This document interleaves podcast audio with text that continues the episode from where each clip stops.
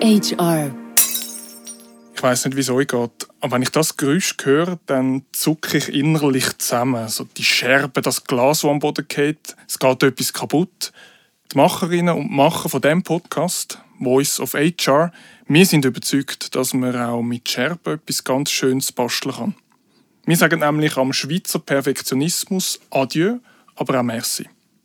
Zusammen mit unseren Gästen diskutieren wir vermeintliche Misserfolge oder eben besser gesagt Lessons Learned. Und das rund um HR-Themen. Heute zum Thema digitale Wertschätzung. Vis-à-vis von mir sitzt der Stefan Trapic. Guten Morgen, Stefan. Sali, Michi, vielen Dank für die Einladung. Sehr gern, schön bist du da. Ich könnte jetzt anfangen, oder, mit dem Podcast und deinen Lebenslauf vorlesen. Du bist äh, Head of HR, Global Head of HR von Baumann. Du bist auch Coach Prävention Burnout. Wir fangen aber ganz anders an bei dem Podcast. Und zwar, wenn wir eben so einen Fuck-up thematisieren, also eben so einen vermeintlichen Misserfolg. Ähm, ist es ein Deal, du startest und ich mache nachher weiter? Ja, sehr gern. Ja, ich bin ja seit knapp äh, zwei Jahren bei der Firma Baumann. Wir haben bei uns so eine Tradition, dass wir so alle drei Monate machen wir so eine Kaderinspiration, wo wir alle unsere Kader und Führungskräfte zusammennehmen. Das ist damals ist das noch möglich gewesen. Heute ist es natürlich ein schwieriger. Also wir nehmen die zusammen in einem grossen Meetingraum, alles in allem etwa 60 Leute. Ich war das erste Mal an dem Kaderanlass, Ich hatte natürlich selber auch immer einen Teil, den ich bestreite. Und dann habe ich so gedacht, beim ersten Mal, das ist alles so ernst und so. Oder? Ich muss es ein bisschen auflockern beim zweiten Mal. Und dann habe ich für mich selber gefunden, ich habe auf YouTube ein totales lustiges Video gesehen, wo es so darum gegangen ist, ein äh, neuen VW Tiguan mit einer Anhängervorrichtung, wo man kann äh, Pferdetransporte ziehen und so. Und dann hat er in dem Video probiert, den da einzuparkieren. Und die Rösser haben zugeschaut und haben sich schlapp gelacht, oder? Wie schlecht das der einparkiert hat, oder? Ich habe das Video gezeigt. Ich habe das so lustig gefunden. Der Fuck up war aber, dass ich gemerkt habe, dass äh, in dem Sinn Humor, also was ich lustig finde, müssen nicht zwingend alle anderen lustig finden. Ich habe dann so in die Runde geschaut und habe gedacht, ja, ist jetzt wahrscheinlich ein bisschen in die Hose gegangen, ist jetzt wahrscheinlich ein Fuck up gewesen. so gut. Und hast du das aktiv thematisiert oder hast du einfach schnell weitergemacht, so aus Verlegenheit? Nein, also es ist, ist für mich auch völlig okay. Also ich habe nicht den Anspruch, dass äh, Sachen, die ich lustig finde, dass das alle anderen auch mit lustig finden. Aber auf der anderen Seite, oder, wenn ich irgendeinen, irgendeinen Teil habe oder, in einem Meeting, wo ich darf füllen darf, dann gehe ich immer davon aus, dass ich so Sachen bringe, die auf der einen Seite von allgemeinem Interesse sind, aber schon auch Sachen, die mir selber entsprechen. Danke für, für die Ehrlichkeit, für den Fuck-up. Meine geht ein in eine ganz andere Richtung. Und zwar ähm, hat das eigentlich mit dem zu tun, wo wir da gerade sind, in, in einem Radiostudio. Und äh, du kannst dir vorstellen, so Michael, ganz klein, ähm, hat schon immer äh, Passion fürs Radio. Ähm, du kannst dir vorstellen, ich bin dann zu den Nachbarn irgendwelche Interviews gemacht mit so dem Fisherman's Prize, oder die Mikrofons, was du da hast. Und ich wollte immer Radiomoderator werden und immer ins Radio gehen. Und habe nach dem Studium, nach dem BWL-Studium gesagt, das mache ich jetzt, weil sonst würde ich dann irgendwie mal mit 60 äh, sagen, wieso hast du nicht und sowieso. Habe dann die Ausbildung gemacht und ähm, habe ziemlich viel investiert in das und Zeit vor allem und ähm, habe auf Sachen verzichtet, wie es eben mein Traum war. Und du glaubst nicht, irgendwo, wo ich dann mal dort dann nachher im Radio war, habe ich feststellen, Scheiße, das ist es nicht. Das ist es wirklich nicht.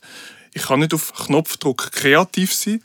Und äh, dann müssen ganz ehrlich sein zu mir und müssen sagen, hey, zum Glück habe ich es ausprobiert, wieso würde ich es glaube immer noch bereuen, aber das ist es nicht. Und habe dann wie müssen halt ähm, zurück auf Feld 1 und irgendwie nochmal neu überlegen, wie, in welche Richtung das soll gehen. Das ist so ein bisschen, ja, ein Fuck, ab ihm irgendwie so mit vielen Fantasien ähm, gerechnet hat oder irgendwie so ja, mega Freude an dem Thema gehabt hat und irgendwie enttäuscht wird. Das ist eine Enttäuschung und die muss man zuerst irgendwie äh, verarbeiten. Ja. Ich habe etwas ganz Ähnliches gehabt. Ich habe Ende 90er Jahre im Schweizer Fernsehen gearbeitet. Ich bin sehr sportbegeistert und hatte die Möglichkeit gehabt, aus dem HR raus ins Sportmarketing zu wechseln von der SG und habe dann gedacht, hey, das ist genau das, was ich will. Oder? Ich kann mein Hobby dem mit dem Beruf kombinieren und habe dann auch relativ schnell gemerkt, nein, das ist nicht meins. Also ich vermisse Personalarbeit HR viel zu fest. Ich muss wieder zurückgehen. Aber ich finde es schon gut, wenn man so Erfahrungen macht. Also wenn man irgendeinen so einen Traum hat, und genau wie du sagst, wenn man diesen Traum nicht lebt, dann bedauert man doch das Leben lang, dass man das nicht gemacht hat. Und darum finde ich das total gut und auch völlig okay, wenn man das ausprobiert und dann zum Schluss kommt, ist es halt nicht. Genau. Aber da kann man es abhaken, oder? Yes, genau. Und eben, da möchte ich, möchte ich alle motivieren, machen das, weil eben, und das ist ja genau der Schweizer Perfektionismus, oder, wo wir ein bisschen haben, dass man irgendwie das Gefühl hat, man muss jetzt so einen schönen Karriereweg machen und das muss alles perfekt aussehen. Dann probiert aus. Also das ist, ist so ein bisschen meine Message, die ich jetzt auf dem kurzen Weg schon dürfen sammeln ja. Absolut, ja. Sehe ich auch so. Jetzt, wir haben ja heute das Thema digitale Wertschätzung. Ich möchte vielleicht wie einen Schritt äh, zurück machen und dass wir uns überlegen, was, was ist eigentlich eine gute Wertschätzung? Gibt es überhaupt eine gute Wertschätzung jetzt für dich? Also, ich denke, äh, es klingt jetzt vielleicht ein bisschen blöd und vielleicht klingt es auch ein bisschen esoterisch, aber äh, ich glaube, wir kommen alle auf die Welt und wir haben zwei Grundbedürfnisse. Dass wir wertschätzt werden und dass wir geliebt werden, oder? Und darum denke ich, äh, dass das Thema Wertschätzung, ich bin der Meinung, das ist unglaublich wichtig.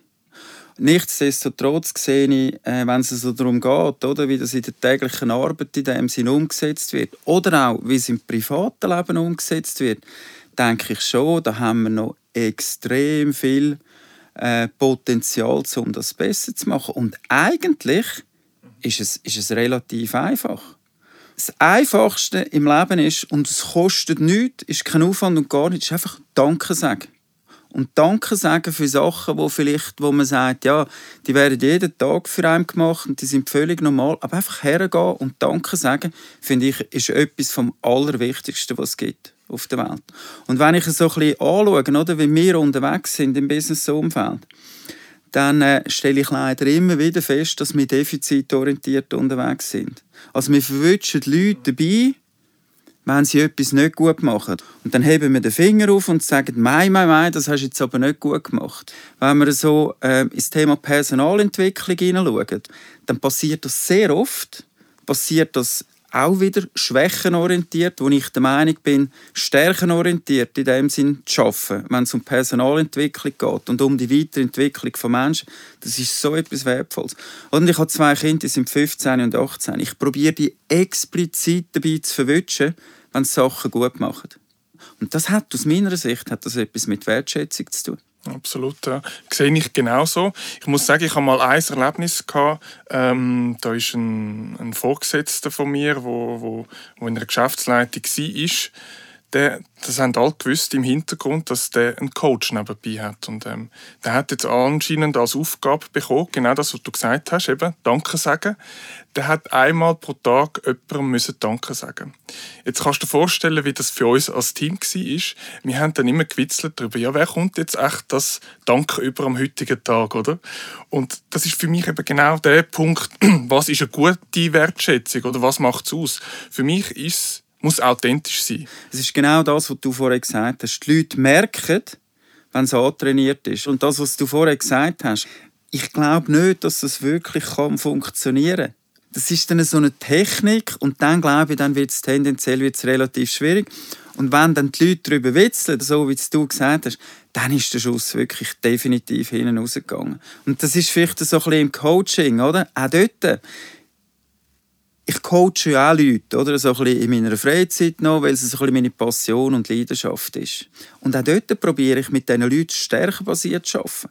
Und wenn es halt von jemandem schwach ist, dass er nicht kann Danke sagen kann, und wenn man es nicht herbringt, dass es einigermaßen glaubwürdig überkommt, dann glaube ich, dann ist es einfach, äh, dann geht der Schuss nach hinten los. Und dann macht es wirklich Sinn. Voll und ganz auf der, auf der Stärken aufbauen. Ähm, was ich noch äh, spannend fände, jetzt aus deiner Sicht, ähm, was kann eigentlich dann, nehmen wir jetzt gerade den Fall, ähm, da ist ein Coach für, für eine Geschäftsleitung. Was kann das HR machen, dass die, die Wertschätzung gelebt wird? Also man hört dann irgendwie, ja, man macht da mal vielleicht eine kurze Feedback-Schulung, die ich dann immer sehr nicht so nachhaltig finde. Was kann eigentlich, was ist die Rolle vom HR im Thema Wertschätzung? Mhm. Also ich glaube, Wertschätzung und Feedback hat ja etwas mit der Unternehmenskultur zu tun. Und Unternehmenskultur hat etwas zu tun mit gelebten Werten, die eine Organisation hat. Und die Werte, die wir jetzt haben bei der Firma Boomen, das sind drei. Das ist Time, Together und Inspiration. Also das sind eigentlich die drei Werte, wo wir all unsere Leute daran messen und speziell auch unsere Führungskräfte daran messen wie sie, wie sie diesen, wie Wert gerecht werden. Wir haben, äh, wir haben eine klare Beschreibung, oder, was das heißt. Und wir halten uns gegenseitig immer wieder verantwortlich, wenn es ums Leben von diesen Wert geht. Und jetzt Time heißt bei uns zum Beispiel, wir sind pünktlich. Wir fangen pünktlich an und wir hören pünktlich auf. Das hat für mich persönlich hat das enorm viel mit Wertschätzung zu tun. Und wenn jetzt zum Beispiel bei uns jemand spät in ein Meeting kommt, dann heisst es von den anderen, du, aber einer von unseren Werten ist, ist Time. Wir würden es wahnsinnig schätzen, oder, wenn du das nächste Mal willst, pünktlich kommen Jetzt kann man sagen, ja, das ist eine Kritik, aber ich glaube, genau mit so Sachen probieren wir die, die, die, die wertschätzenden Elemente natürlich trotz allem auch die Werte hoch zu behalten und immer wieder auch zum Thema zu machen. Und, oder du hast gefragt, was ist die Rolle von HR? Und mir scheint es extrem wichtig, ähm, oder HR ist in vielen Sachen Programmmanager für mich. Also wenn es um Unternehmenskultur geht, bin ich nicht der Meinung, dass HR für die Unternehmenskultur verantwortlich ist. Man hat gewisse Themen, man hat gewisse Programme, wir pushen das, aber am Ende des Tages ist es die oberste Führungskraft, die dafür verantwortlich ist. Und was ich als meine Aufgabe anschaue, wenn es jetzt zum Beispiel um das Thema Wertschätzung geht, ist, dass ich zum Beispiel mit dem CEO mal sage, du, ähm, eben unsere Werte, Time Together Inspiration, ganz generell Wertschätzung. Wie sind wir unterwegs? Wie läuft es im Moment? Was hast du das Gefühl? Was könnten wir anders machen? Was könnten wir besser machen? Was habe ich das Gefühl? Oder? In welchen Bereichen dass wir in dem Sinn schon gut unterwegs sind und wo dass wir in dem Sinn äh, allenfalls noch Potenzial hätten, um die Sachen in Zukunft noch anders zu machen. Also das, das ist so ein bisschen die Rolle, die ich uns selber gebe. Wirklich ganz dezidiert Programmmanager, aber nicht die finale Verantwortung. Und es gibt Leute, die mit dieser Definition nicht einverstanden sind, die das anders sehen. Es gibt Leute, die HR gewisse Sachen und Verantwortungen zuschreiben, die ich finde, die jetzt für mich nicht passend ist. Ich sage aber nicht, ich habe recht ich habe eine andere Meinung. Und irgendwann hat man einen relativ berühmten Philosoph hat mal gesagt, es gibt deine Wahrheit, es gibt meine Wahrheit und es gibt die Wahrheit. Und ich habe nie und nimmer den Anspruch, dass mit dem, was ich sage, dass ich da die Wahrheit in dem Sinne sage. Es ist einfach, wie ich es wahrnehme. Ja, und du lässt dich vor eine Diskussion ein eigentlich und ja. Ich finde es spannend, was du sagst, eigentlich, dass man die Werte, wo sieht man die Werte? Die sieht man im Verhalten, oder? Ich sage immer wieder, die Unternehmenswerte müssen wie zum Zähneputzen werden, also zu Routinen. Und das ist der Job von jedem Einzelnen. Und wir hatten gerade letztens äh, einen Workshop mit einem Kunden und dort ist dann mit Mitarbeitern und da haben wir gesagt, ja, jetzt tun wir noch die Werte ähm, miteinander anschauen. Was sind denn die genau? Sie wissen es nicht. Aber Spannende ist, es wird gleich gelebt. Also es muss nicht auf Papier stehen, sondern man hat dort eine sehr offene Diskussionskultur als Beispiel, habe ich jetzt wahrgenommen als Außenstehende. Und das ist wirklich durchs Band gewesen. Also manchmal braucht es das gar nicht oder beziehungsweise ist es den Leuten gar nicht so bewusst. Mhm. Also da sprichst du jetzt etwas an, was ich, was ich extrem spannend finde, weil jede Organisation hat ja ihre Werte. Und die Werte sind in der Regel niedergeschrieben. Ja. Wenn ich dich mich jetzt frage, was sind deine fünf wichtigsten Werte im Leben? Dann behaupte ich jetzt einmal, dass du mir das nicht so wie aus der Pistole geschossen könntest sagen. Wenn wir eine Situation haben, das stelle ich immer wieder fest, wenn Leute eine Firma verlassen, dann ist es extrem oft, und die Leute sind sich dessen gar nicht bewusst, dass die Kongruenz von der Wert, die die Firma hat, verglichen mit den eigenen Werten, nicht mehr da ist. Mhm. Und ich weiß nicht, was der Grund war, oder, dass du zum Beispiel bei deinem letzten Job in dem Sinn rausgegangen bist. Aber sehr oft hat das etwas damit zu tun, dass ich sage, hey, das ist mir jetzt so wichtig, oder? Also bei mir ist es jetzt so, zum Beispiel das Thema Anerkennung und Wertschätzung ist für mich extrem ein wichtiger Wert. Das Thema Gerechtigkeit mhm. ist für mich enorm ein wichtiger Wert. Also wenn irgendwo im negativen Sinn an diesen Schrauben gedreht wird, dann wird meine persönliche Integrität oder, wird verletzt. Da kann aber die Firma nichts dafür. Das ist mein Problem, weil es sind ja meine Werte. Und darum habe ich vorher, äh, weißt, es geht nicht darum, wenn wir um Wert reden und um Wertigkeit, dann geht es eben nicht darum, um richtig oder falsch, sondern auch da, es geht wieder nur einzig und allein darum, passt zusammen oder passt es nicht zusammen.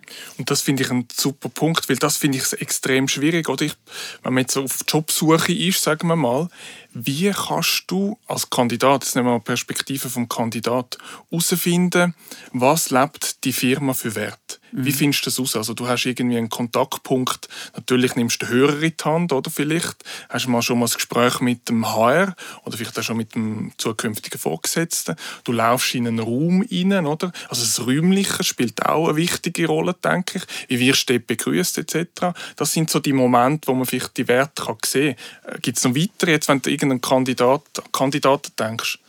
Also, ich überlege mir jetzt selber, oder, wenn ich irgendwo in ein Gespräch und in ein Interview hineingehe, oder, äh, auf was achte ich? Du hast etwas enorm Wichtiges gesagt, oder? Der erste Moment, der allererste Kontakt, den ich mit einer Firma habe, wenn ich in die Firma hineinkomme, ist in der Regel, dass die irgendjemand empfangen tut. Ist für mich enorm wichtig, oder? Also wenn ich zum Beispiel, äh, ich muss um zwei irgendwo sein, dann bin ich um fünf von zwei dort und dann lässt man mich sitzen bis um, bis um Viertel ab zwei. Einer von meinen Werten ist auch noch Pünktlichkeit. Das ist mir persönlich sehr wichtig. Also kannst du davon ausgehen, dann ist es schon mal nicht gut. Wenn um zwei jemand kommt und sagt, es tut mir wahnsinnig leid, aber es geht noch eine Viertelstunde länger, wir haben irgendeinen Notfall gehabt, sage ich, alles gut. Wenn ich ins Gespräch hineingehe, äh, in ein Interview und ich jetzt zum Beispiel etwas herausfinden über die Verb der Firma, dann frage ich, was sind denn die Verb der Firma? Wenn die Person, die mit mir redet, mir die Werte nicht kann sagen kann, dann wird es schwierig. Ich habe mich darauf vorbereitet. Ich weiß ja, was es ist. Dann habe ich so für mich selber so ein bisschen, ähm, wie soll ich sagen, Schwierigkeiten zum Glauben, dass die Werte, die die Firma propagiert, auch wirklich gelebt werden. Und dann ist noch so ein bisschen, ähm, eine Frage, die ich auch Kandidaten in dem Sinn, oder wo ich jetzt, wenn ich irgendwo hergehe, will stelle und sage, du, nehmen wir an, ich fange jetzt heute an, was muss in einem Jahr passieren, dass du sagst, das ist ein erfolgreiches Jahr für dich. Also, dass ich im Prinzip als Mitarbeiter können, irgendeinen Beitrag leisten Und dort fließt in der Antwort von dieser Frage fließt extrem viel drin wo du natürlich auch wieder auf Werte ummünzen kannst. Also wenn irgendjemand sagt, ja, es ist wichtig, dass du irgendwie 150% Zielerreichung hast gegenüber diesen Sales-Zielen, die du bekommen hast, dann ist das etwas anderes, als wenn er sagt, weißt du was, ich will eigentlich, dass du als Person unter anderem auch noch einen Impact hast auf uns als Firma und auf Kultur und die Art und Weise, wie wir miteinander umgehen. Dann sagt mir das etwas. Oder? Also jede Antwort, die ich bekomme in so einem Gespräch, sagt mir etwas über die Verb der Firma.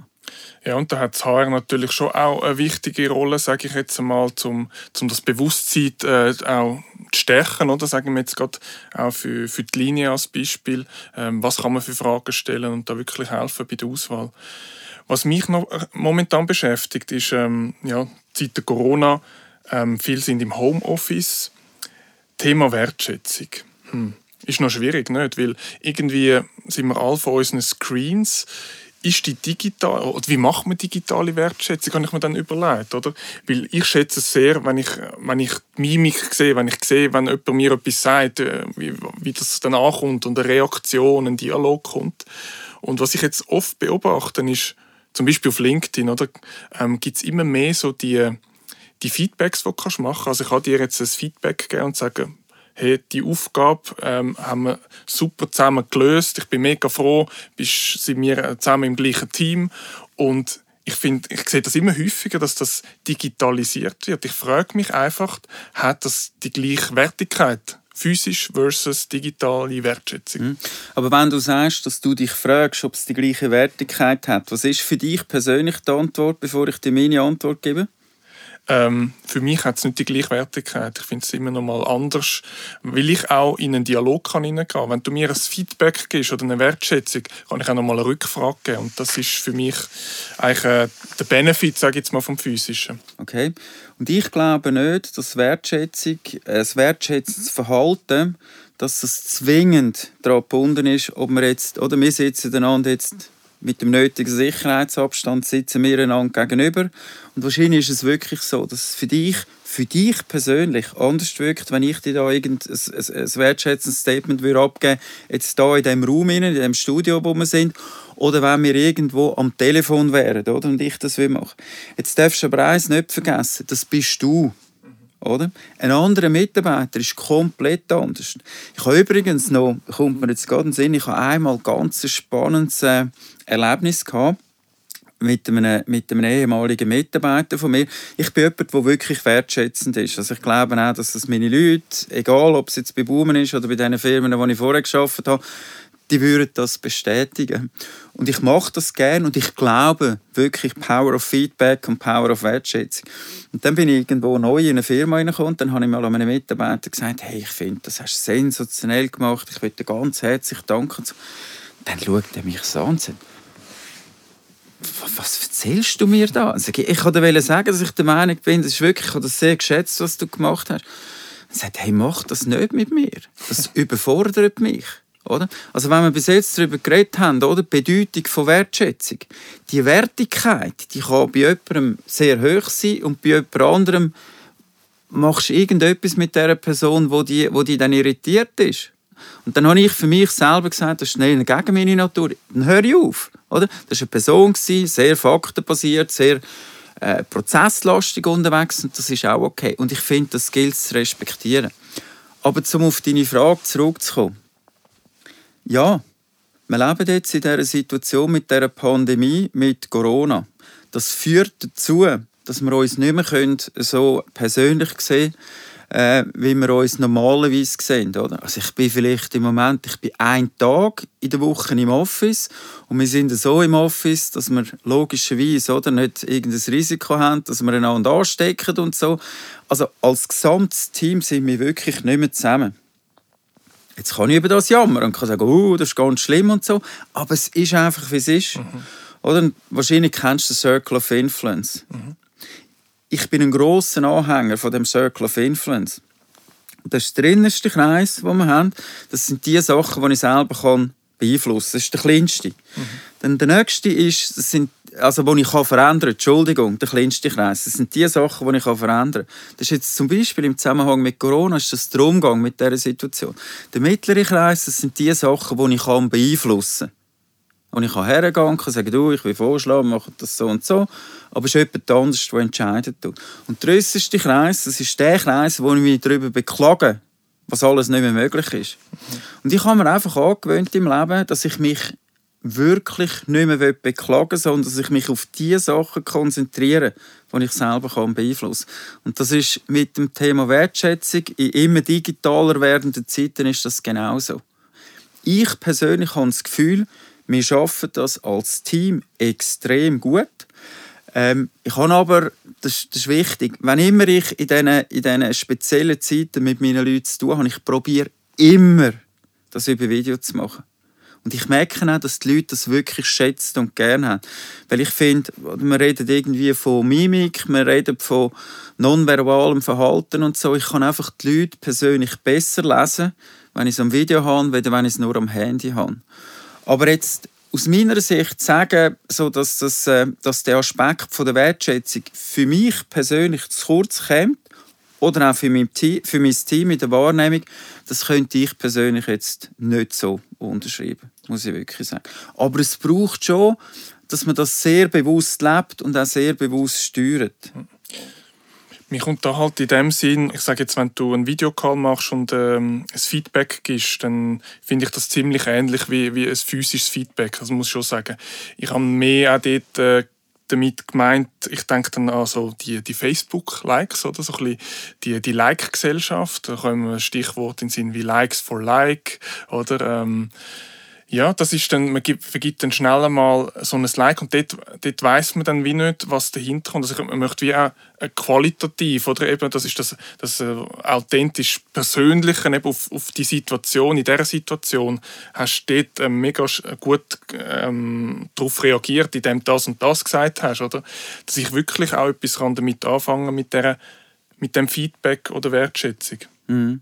Also wenn wir, äh, wenn wir das anschauen mit den Social Media und ich bin relativ aktiv oder, auf LinkedIn, dann muss ich schon sagen, ich finde auch das, es ist wie mit allem im Leben, oder? es hat sehr viele Vorteile auf der einen Seite, aber es hat natürlich schon auch sehr viele Nachteile. Wenn ich zum Beispiel so schaue, oder, wie, wie, wie die Jungen, die heute aufwachsen, oder, wie die unterwegs sind und, und, und wie die Ausrichtung ist, oder? Genau das, was du gesagt hast. Ich mache irgendetwas und ich komme so und so viel Likes. Weißt du, das merke ich ja selber bei mir selber auch unbewusst, oder? Es ist nicht so, dass mich das kalt lässt, wenn ich irgendetwas kreiere als Content, wo ich der Meinung bin, wo relevant ist und niemand darauf reagiert. Dann finde ich persönlich das auch nicht cool, weil ich mache es ja, weil ich das Gefühl habe, es ist wertvoll. Und wenn niemand darauf reagiert, dann ist das wie das unausgesprochene Feedback oder, von der fehlenden Wertschätzung. Oder? Vielleicht hat es aber auch zufälligerweise einfach gerade niemand gesehen oder vielleicht ist es nicht im Newsfeed reingekommen. Keine Ahnung. Oder? Wenn ich dann aber auf so eine Situation reagiere, das hat ja nichts mit den anderen zu tun, sondern es hat nur etwas mit mir selber zu tun. Und je nachdem, oder, wie wichtig das einem das Thema Wertschätzung ist, reagiert man auf eine, auf eine normale, moderate Art oder es stresst einem dann eben wie verrückt. Oder? Und das ist genau der Punkt, wo ich sage, ähm, dass so eine gewisse Abhängigkeit nach diesen Likes, also so funktioniert natürlich auch das Businessmodell oder von all den Social Media Kanälen oder unsere Aufmerksamkeit äh, zu haben. Und ähm, das finde ich dann schade, weil ich bin der Überzeugung, Wertschätzung fängt auch sehr viel bei einem selber an.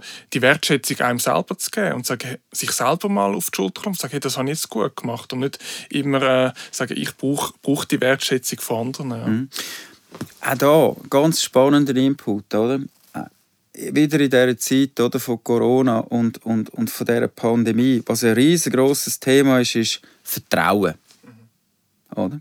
Also normalerweise bist du im Büro und du siehst, die Leute sind am Arbeiten, du siehst genau, wann sie kommen und du siehst genau in dem Sinn, wann sie gehen. Im Homeoffice ist es anders. Und da merke ich, dass unglaublich viele Leute mit dieser Situation, und da rede ich von Führungskräften, wirklich ein Problem haben damit. Man gibt ja so ein bisschen wie Kontrollen ab. Man sieht nicht mehr ganz genau, eben wenn jemand kommt und wenn jemand geht. Und ich behaupte da, und das ist vielleicht ganz, eine ganz kühne Behauptung, wenn man sich selber nicht vertrauen kann, dann hat man wahrscheinlich auch größere Schwierigkeiten, zum anderen Leuten zu vertrauen. Oder? Und wenn ich, wenn ich jetzt das Gefühl habe, also nochmal, ich bin den ganzen Tag mit meinem Team im Kontakt und manchmal Leute, ja, verwünscht es nicht. Und dann hinterlasse ich Nachrichten und sage, Leute mir bitte zurück. Und es muss mir nachher niemand erklären, wieso dass ich sie in dem Moment nicht erreicht habe. Das ist für mich völlig okay. Ich weiß genau, ich habe Leute in meinem Team, die durchs Band und ausnahmslos extrem committed sind. Sie sind committed zu der Organisation, sie sind committed zu mir, so wie ich zu ihnen committed bin. Und wenn jetzt irgendjemand im Homeoffice ist und sagt, du, ich muss jetzt den Tag durch mal schnell äh, eine halbe Stunde oder eine Stunde Lebensmittel einkaufen, das interessiert mich nicht. Wir leben doch heute in einer Gesellschaft, wo es darum geht, dass wir die Aufgaben, die einem übertragen werden, bestmöglich lösen. Und ganz ehrlich gesagt, wenn ich die Auswahl habe zwischen jemandem, der sein, sein, seine, seine Aufgaben innerhalb von 80% überdurchschnittlich macht, oder jemand braucht 120% und macht sie durchschnittlich, wenn ich könnte wählen würde ich für die Person gehen, die sehr effizient die 80% die Aufgaben erledigt und in der Zeit, wo er bleibt, dann im Prinzip sich wieder erholt, so dass man am nächsten Tag wieder in der Lage ist, um wirklich überdurchschnittliche Leistungen zu bringen. Aber das ist wirklich für mich auch etwas, was positiv ist an dieser Pandemie. Wir kommen weg von dem Präsenzzeit denken her zu wirklich was muss geleistet werden oder was für Aufgaben müssen in dem Sinne erledigt werden. Es geht viel mehr um das Ergebnis wieder um die pure Präsenz. Finde ich persönlich positiv. Nochmal, die Corona-Situation, die hat wirklich Sachen, die negativ sind, aber die können wir nicht verändern. Also tun wir uns doch darauf fokussieren, in welchen Bereichen dass wir einen, einen positiven Impact generieren können und mit dieser Situation, die extrem schwierig ist, bestmöglich umgehen können finde ich extrem schön, was du sagst, weil was mir auch immer wieder auffällt, wenn man jetzt äh, die HR-Organisation nochmal nimmt, man denkt meistens an die negativen Beispiele. Also was macht man, wenn schlechte Performance. Was machen wir, wenn ähm, jemand eben das missbraucht? Was machen wir, wenn immer vom Negativen ausgehen müsst und, und das sind vielleicht, ich weiß nicht, sagen wir mal, ein Prozent oder weiß auch nicht, es kommt immer darauf an, oder? Ähm, wieso schaffen wir das nicht, den, den Mindset zu wechseln und auf, auf die positive und sagen, hey, und wir müssen eigentlich Vorbilder kreieren und die, die es gut machen, die müssen wir bestärken und, und das rauszeigen. Und ich, wir arbeiten extrem viel oder gern mit Vorbildern, dass man wirklich so das positive Verhalten ins Zentrum setzt und sich an dem orientiert. Und ja, es gibt immer wieder Ausnahmen, aber die muss man nicht thematisieren, weil sonst hat man so ein falsches, und da sind wir sehr stark beim Faktenbasierten, ich bin sehr ein faktenbasierter Mensch, ähm, dann hat man das Gefühl, wenn man die Ausnahmefälle thematisiert, die negativen, ja, das ist ähm, Usus, das ist Standard. Ist es eben nicht. Mhm. Du sagst, du bist sehr ein faktenbasierter Mensch. Dann bin ich gespannt, ob du das Buch kennst, Factfulness yes. von Hans Rosling, ja. oder? Super Tipp, übrigens. Also wirklich, also wer den Podcast ja. hört, das Buch würde ich Mummer. unbedingt, Mummer. das ist ein absolutes Must. Ja. Und der Hans Rosling erklärt in diesem Buch, dass wir die Welt viel, viel negativer sehen, als das sie wirklich ist. Und er erklärt uns auch, warum das so ist. Die beste Frage, die er gestellt hat, die wird durchs Band falsch beantwortet. Magst du dich vielleicht an die Frage erinnern? Äh, hat er gefragt, wie hat sich die absolute Armut auf der Welt in den letzten 20 Jahren entwickelt. Und dann hast du verschiedene Auswahlmöglichkeiten gehabt. Dann hast du gesehen, ähm, ist äh, viel schlechter geworden, hat sich mehr oder weniger verdoppelt, äh, ist gleich geblieben oder hat sich halbiert. Alle Leute praktisch sagen entweder, ja, es ist vielleicht geblieben oder hat sich verdoppelt. Nein, die absolute Armut auf der Welt hat sich halbiert aber das, das will wie nicht in unsere Köpfe egal, weil wir nicht wollen, äh, gute Nachrichten haben. Irgendwie. Das, Beängstigende ist ja, er hat die Fragen dann am WIF gestellt. Oder? Unglaublich. Unglaublich. Und das, das sind, die, die, die Entscheidungsträger, die Entscheidungsträger, das müsst ihr euch mal vorstellen. Und die haben, ich weiß nicht, wie viele Fragen das sind, 20 oder so also ein Schimpans hat besser abgeschnitten. Genau. Das ist unglaublich als die Entscheidungsträger. Also wir sind noch weit entfernt von Fakten basiert. Ja. Und ich komme, komme, höre den Podcast so auf, dass wir sagen, ähm, lesen das Buch. Ja, das wäre wirklich der ultimative Tipp. Danke vielmals, Stefan, bist du dabei gewesen. Mega spannend gewesen. Danke vielmals, Michi, für die Einladung nochmal. Herzlichen Dank.